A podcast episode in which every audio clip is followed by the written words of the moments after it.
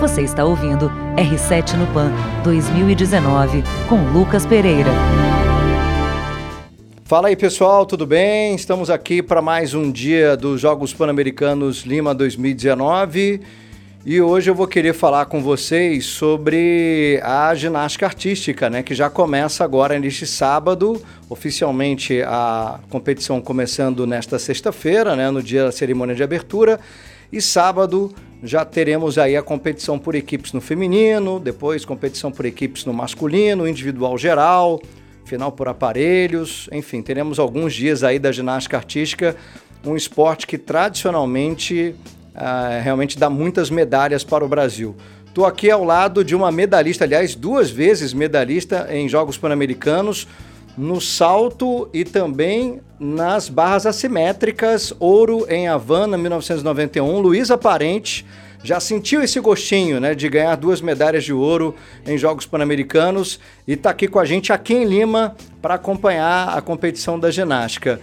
Luísa, a gente está numa expectativa aí, primeiro, da competição feminina que já acontece nesse sábado, né? O que, que você está esperando? O que, que você pode contar para gente? Tudo bem, Luísa? Tudo ótimo, Lucas. E, e, a expectativa é enorme, porque o Brasil considera muito esse evento dos Jogos Pan-Americanos, não só como preparação para outros, mas também como resultado mesmo da história das, participações da ginástica. É, nós temos os resultados desde 1979 com medalhas por equipes do Brasil, tanto no feminino quanto no masculino. E amanhã não vai ser diferente. O Brasil é, é uma equipe forte, é uma equipe que hoje disputa sempre pódio. Ele tem, claro, adversários como os Estados Unidos, que hoje estão com as principais ginastas, só não está com toda a equipe oficial porque a Simone Biles não está aí. E, e Canadá tem só a última campeã pan-americana, que é a Ellie Black. Então é uma disputa bacana. O Brasil tem medalhistas pan-americanas nessa equipe. A Jade com muita experiência, a Flávia Saraiva também com, com medalha individual geral, uma das únicas é, de individual geral, a da Flávia. Uh, além dela, só a Daniela Hipólito, que tinha tirado também individual geral, medalha de bronze.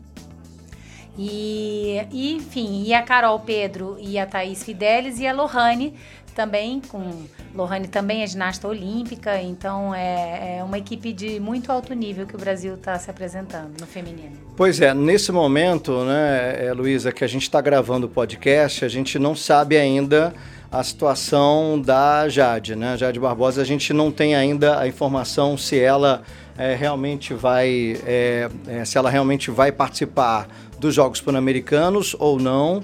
E se ela não participar, realmente a equipe feminina fica mais fraca, né? Sim, a gente já perdeu uma das nossas principais ginastas por uma lesão no último Campeonato Brasileiro, que é a Rebeca Andrade, e que com a equipe completa, né, com Rebeca, Jade, Flávia, sem, sem dúvida a gente disputaria com, direto com os Estados Unidos. Agora, sem a Rebeca e sem a Jade, se houver realmente essa confirmação, uh, as meninas vão ter que dar né, sangue, suor e lágrimas por, por por é, séries maravilhosas, sem erros, para poder ainda se manter no pódio né, com, com toda essa, essa situação.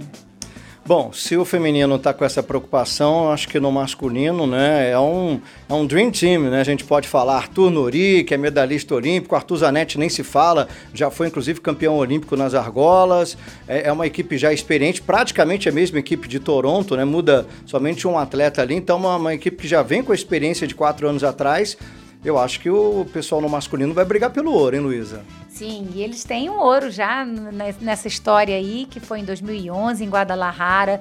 Um ouro tão bonito que a equipe, na época jovem, com Francisco Barreto, com Caio também, eram, eram jovens e hoje já são muito mais experientes.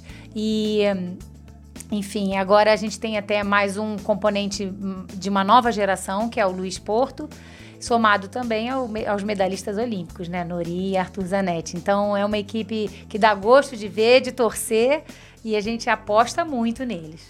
Legal, Luísa, para a gente finalizar aqui, você já teve a oportunidade né, de ir no local de competição e no ginásio. O que, que você achou das instalações, é, da estrutura? Ah, o ginásio está muito bonito, está muito bem organizado, sempre com padrão internacional da ginástica, porque eles têm todo o apoio da União Pan-Americana e também da Federação Internacional de Ginástica. Então segue esse padrão de pódio, né, com os aparelhos todos de última geração certificados. Então mantém esse protocolo do rodízio. Então é tudo muito familiar para os ginastas que se apresentam, para todo o corpo de arbitragem, para os técnicos, para todo mundo que assiste também. Legal, vamos ficar na torcida então, né, Luísa? Super, super torcida. Acompanhem conosco aí. Legal, ó, então nesse sábado já começa a ginástica artística nos Jogos Pan-Americanos, claro, com a cobertura completa na Record TV. A gente vai ficando por aqui. Esse foi mais um podcast R7 no PAN 2019, comigo, Lucas Pereira, e hoje com uma convidada para lá de especial, né, medalhista de ouro em Jogos Pan-Americanos, a Luísa Parente. Até um próximo encontro com muito mais, viu, galera? Valeu, tchau, tchau. Você ouviu R7 no Pan 2019 com Lucas Pereira.